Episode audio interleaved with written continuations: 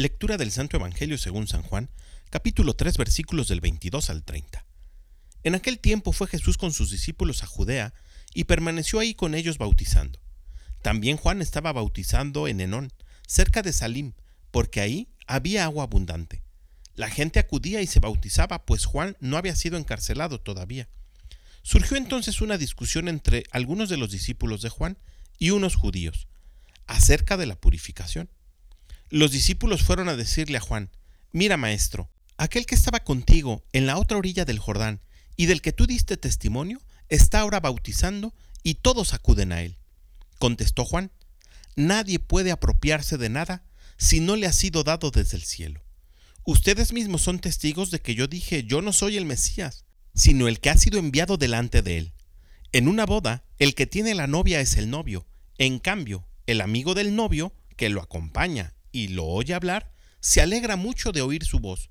Así también yo me lleno ahora de alegría. Es necesario que Él crezca y que yo venga menos. Palabra del Señor. En el Evangelio del día de hoy, San Juan nos presenta una conducta que se da normalmente entre todos nosotros. Queremos apropiarnos de las cosas. Sentimos que somos dueños de todo y que todo nos pertenece.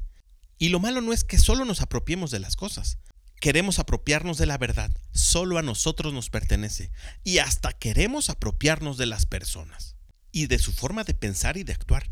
Nadie puede pensar diferente o mejor que yo. Yo soy el punto de referencia para todo.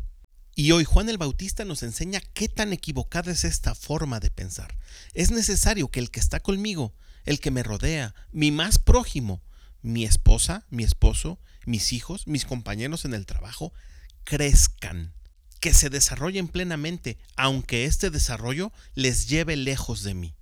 Ese es el verdadero significado del amor y de la humildad, que los otros puedan encontrar en mí un impulso, un apoyo para crecer. Pidámosle hoy al Espíritu Santo que nos ayude a descubrir si estamos dejando que los demás crezcan, y si no, que nos ayude a lograrlo. Que tengas un gran día y que Dios te bendiga.